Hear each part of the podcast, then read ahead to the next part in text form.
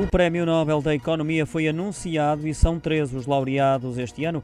O Comitê Nobel decidiu distinguir as contribuições empíricas para a economia do trabalho, tal como as contribuições metodológicas para a análise das relações causais.